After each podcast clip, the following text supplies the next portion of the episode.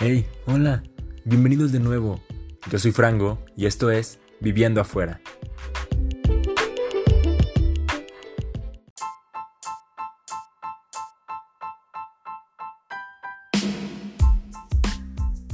En el capítulo anterior hablé de cómo fue desempacar y acomodar todas las cosas en la nueva casa.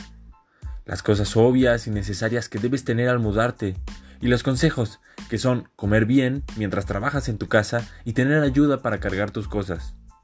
Ahora sí, ya totalmente instalado, empecemos.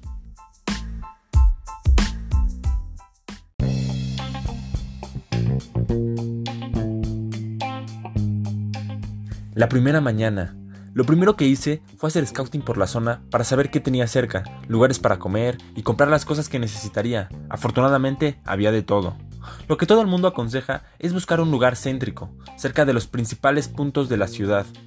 Pero yo les puedo decir que aún más importante que eso es tener tienditas, supermercados, puestos de comida, vaya, cosas cerca de su casa. Y bueno, afortunadamente yo tenía todo cerca, podía ir caminando a comprar todo lo que necesitaba y eso me daba mucha tranquilidad.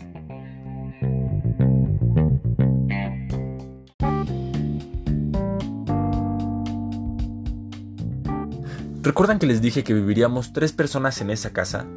Por motivos personales, mis compañeros llegarían a vivir ahí unos días después, así que al principio tuve la casa sola. Las cosas que tenía las puse en donde yo quise, los muebles los acomodé a mi gusto. Vaya, toda la casa era mía. Era fin de semana, así que mi novia lo pasó conmigo y me acompañó a comprar mi primera despensa. Y aquí van dos recomendaciones que pueden parecer obvias, lógicas, pero que yo no las tomaba en cuenta. La primera es revisar la fecha de caducidad de todo lo que vas a comprar. Debes tener en cuenta que lo que compres es todo para ti y si no te lo acabas antes de que caduque, es dinero tirado a la basura. Y la segunda es medir bien las cantidades. Es normal al principio ver paquetes o frascos de comida con grandes cantidades y a un bajo precio, y muchas veces compras mucho más de lo que necesitas y terminas tirando parte de ese producto, y con eso el dinero. Así que al principio compra porciones pequeñas, te puedo asegurar que es muy difícil que te hagan falta más.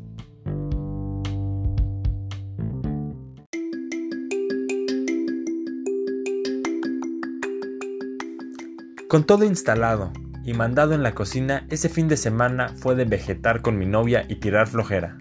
Así que la segunda noche en mi casa nueva la pasé con mi novia, pero las siguientes noches la pasé solo. Suena triste, pero no lo fue. Fue más extraño eso de despertar y ser el único en mi casa por completo. Sin embargo, no te encuentras el baño ocupado. Como es tu casa, puedes recibir visitas que quieras, cuando quieras, y eso, eso es divertido pero las visitas en algún momento se van y vuelves a estar solo. A mí lo que me ayudó fue mantenerme distraído haciendo cosas afuera de mi casa, pero en fin, poniéndolo en la balanza, había muchas más ventajas que desventajas en esto de estar solo. Lo estaba pasando bien. Toda la casa para mí solito, visitas de primos, amigos, amigas, y por cuestiones de pandemia no estaba yendo a trabajar.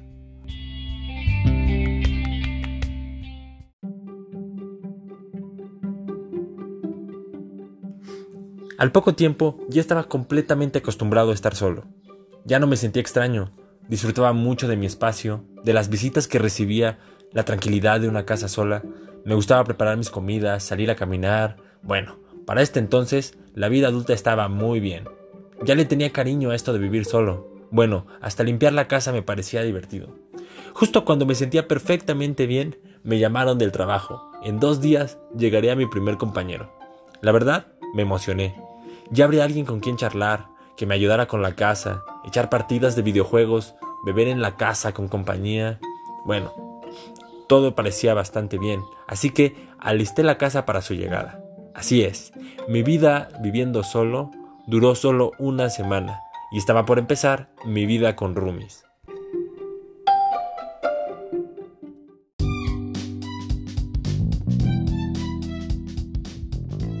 Bueno, esa fue mi vida con casa sola.